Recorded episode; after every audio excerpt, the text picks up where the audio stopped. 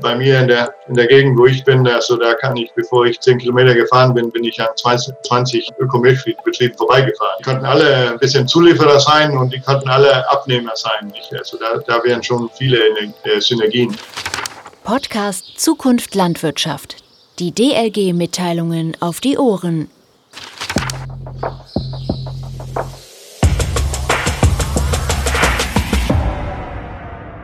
Deep Dive. Herzlich willkommen zum Bio 2030 Podcast zum Thema Kleegras-Protein.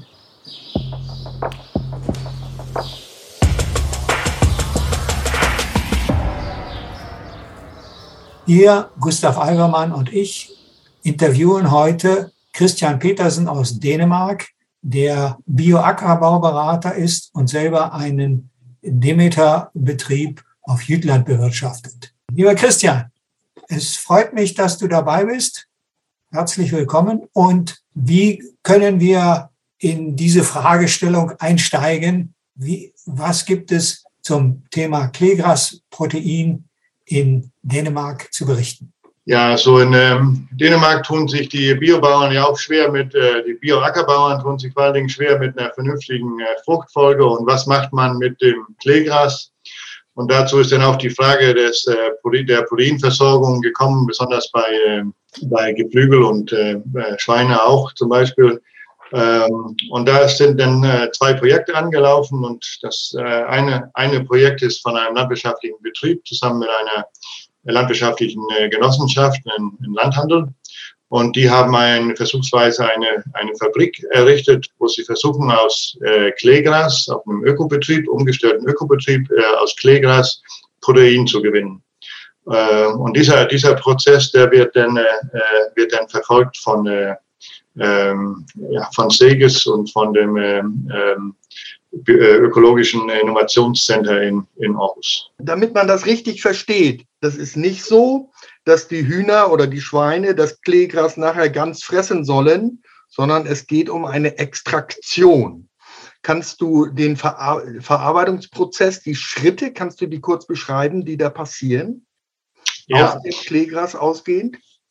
Ja, also es, es, fängt natürlich an, dass man einen, einen Klägerschnitt macht auf dem, auf dem Acker mit ähnlichem Gerät wie, wie man nun mal einen Klägerschnitt macht. Ähm, man macht sich dann Gedanken, wie man das am effektivsten machen könnte und am kostengünstigsten und welche Abstände möglich sind. Im Augenblick landet man wohl so bei, bei 15 äh, Kilometer, dann wird es dann wird's vielleicht äh, äh, kritisch.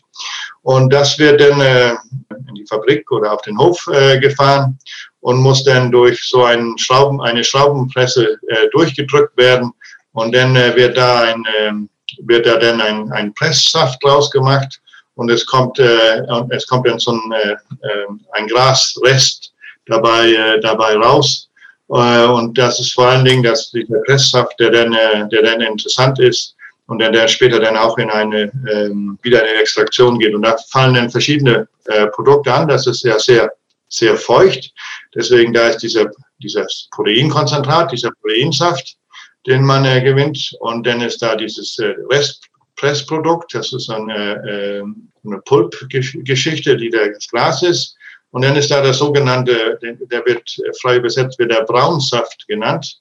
Und das ist die äh, flüssige Fraktion, die dann für nichts angewandt werden kann, es sei denn als, als Dünger es kann wieder zurückgefahren werden als Dünger oder es kann auch in die Biogasanlage getan werden, wenn man das, wenn man denn sowas äh, hat, ähm, an die Anlage geschlossen. Ja. Ich will das eben mal zusammenfassen, damit man sich das als Zuhörer, äh, ich sag mal, bildhaft vorstellen kann. Es gibt einen ersten Verarbeitungsschritt, das ist das Kleegras durch diese Schrauben- oder Schneckenpresse. Und äh, das ist so ähnlich, stelle ich mir das vor, wie das Separieren von Gülle. Das ist, glaube ich, auch eine Schraubenpresse und da kommt auf der einen Seite Flüssigkeit drauf und auf der anderen Seite die Dickstoffe. Und so ist ja. es hier auch ungefähr. Ja. Und der zweite Verarbeitungsschritt, da geht es darum, dass man aus dieser Flüssigkeit irgendwie das Eiweiß noch dicker rauskriegt. Das ist ungefähr so wie Käse machen aus Milch. So stelle ich mir das vor. Sauer machen, ja. äh, das wird dick und dann kann man es zentrifugieren. Kann man das ungefähr so sagen? Ja, das kann man. einmal wie äh, separieren beim, bei der Gülle und einmal dann Käse machen und dann hat man schon mal ein sehr konzentriertes Eiweiß. Und das will ich kurz ergänzen. Und man hat herausgefunden, dass dieses Eiweiß eine recht hohe Qualität hat, sodass Hühner und Schweine das auch gut brauchen können. Ja, ja, das ist, ist ja untersucht worden, nicht? Also diese, mit, mit dieses Bild mit dem Käse machen ist eigentlich ganz, äh, ganz, ganz gut. Also das ist ja eine, eine Zentrifuge, die das, die das dann so, so trennt. Und, äh, äh und dabei kommt dann raus, dass, äh, dass, das, dass wenn man es vergleicht mit, der Vergleich, der gemacht wird, ist, ob das Protein die Qualität hat, dass es äh, Soja, Sojakuchen ersetzen kann. Hm. Und äh, da, ist der, ähm, da ist die Behauptung, dass es kann Sojakuchen eins zu eins äh, äh, ersetzen. Methioningehalt ist vielleicht ein bisschen höher als im Soja und äh, Cystin-Gehalt vielleicht ein bisschen niedriger, aber insgesamt gleicht sich das aus, so dass es als ähm, äh, ja, aber das ist äh, als äh, Proteinquelle für, äh, für Geflügel äh, sehr geeignet ist. Wenn wir jetzt bei diesem Futter sind, ähm, das ist ja erstmal noch in der Verarbeitungsstufe, soweit wie wir diskutiert haben, so eine wabbelige Konsistenz, eine frische, wabbelige Konsistenz. Kannst du dir vorstellen, dass Hühner und Schweine sowas auch direkt gefüttert kriegen?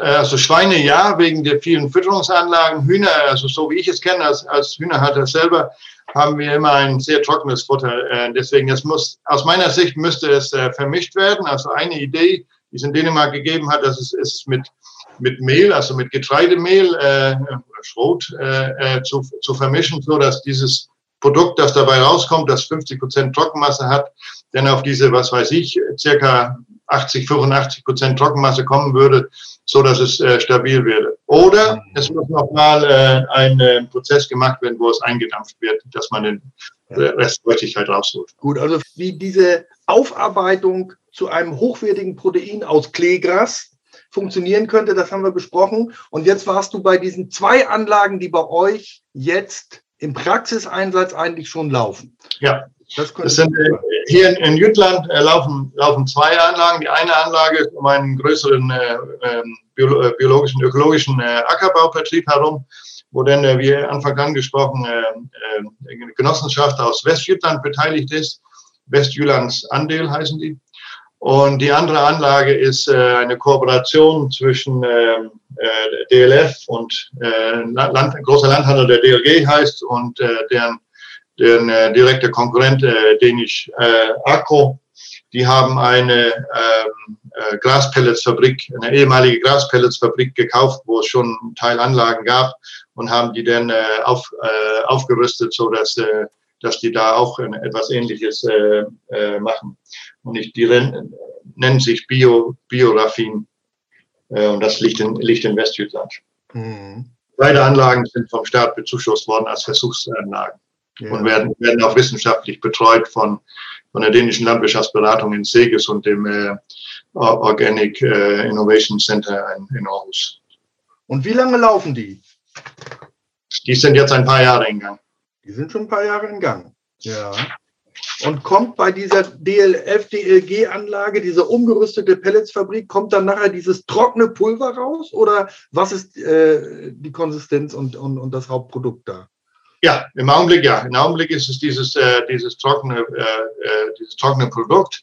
Und äh, das, äh, das, es, es gibt das Produkt. Äh, und das Problem ist, dass es noch im Augenblick äh, der Versuchsanlage zu teuer ist für kommerzielle, äh, für kommerzielle, für kommerziellen Einsatz. Mhm.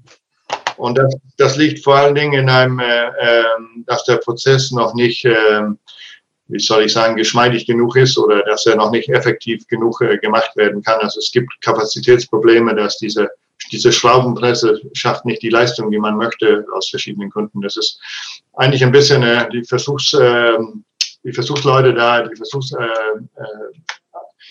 äh, äh Mitarbeiter, die äh, wundern sich darüber, dass es so schwierig ist, dieses Kleegras durch diese Schraubenpresse durchzukriegen. Ganz, ja. ganz profan eigentlich. Aber ja. es ist ein Problem. Und da doktern die jetzt schon ein bisschen dran rum, schon einige Jahre. Da doktern sie jetzt ein paar Jahre dran rum schon, ja. Ja. Äh, hast du eine Idee oder aus dem Bauch, wann sind die so weit, dass man sagen kann, jetzt haben wir ungefähr raus, wie es geht und jetzt ist unser Produkt konkurrenzfähig im Bio-Futtermarkt? Hast du da eine, ein Bauchgefühl ja. zu?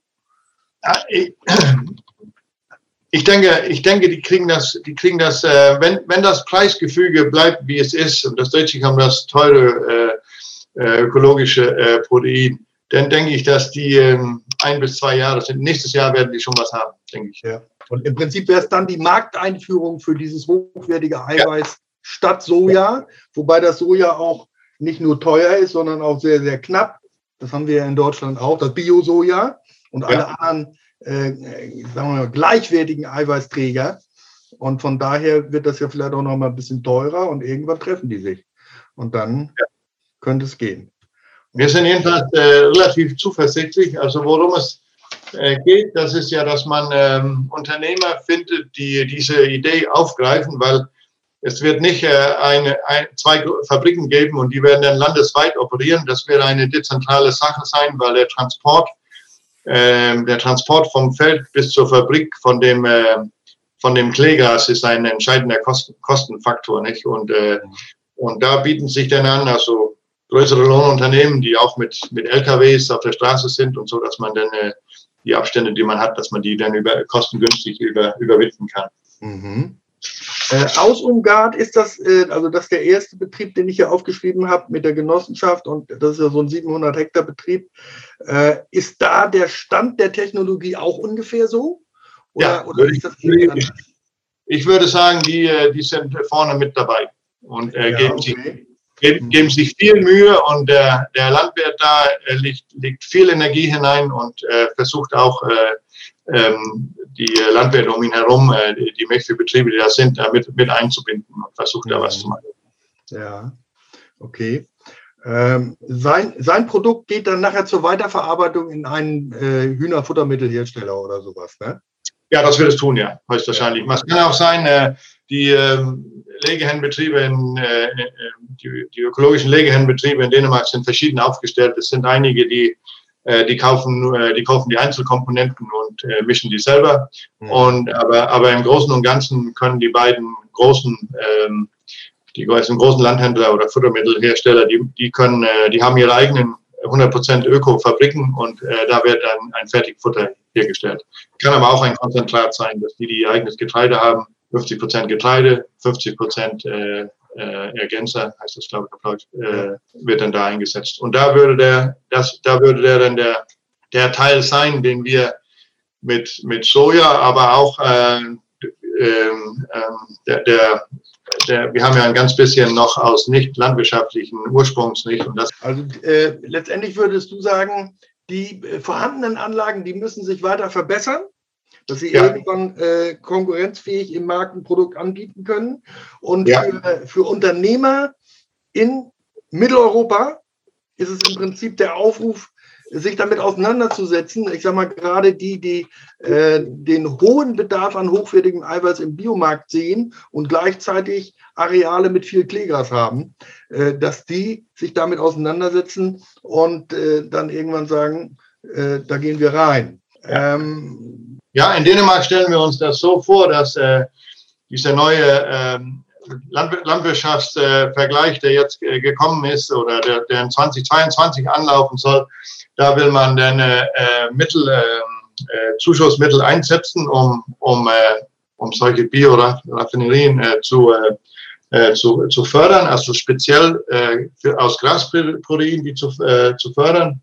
Und äh, man schätzt so, dass man vielleicht äh, zehn Anlagen in Gang setzen wird und, und man wird in 2022 wird man auch die sogenannten Vorprojekte fördern. Also wenn sobald äh, sobald Ingenieure und äh, Anlagenbauer dabei sind, dann äh, äh fallen ja auch Kosten an. Und äh, und dann hat man, äh, hat man die, äh, erst einmal den Plan, dass das in 2022 anlaufen soll für die. Mhm. Und, und, ja, man stellt sich vor, dass es zehn Anlagen sein können. Ja.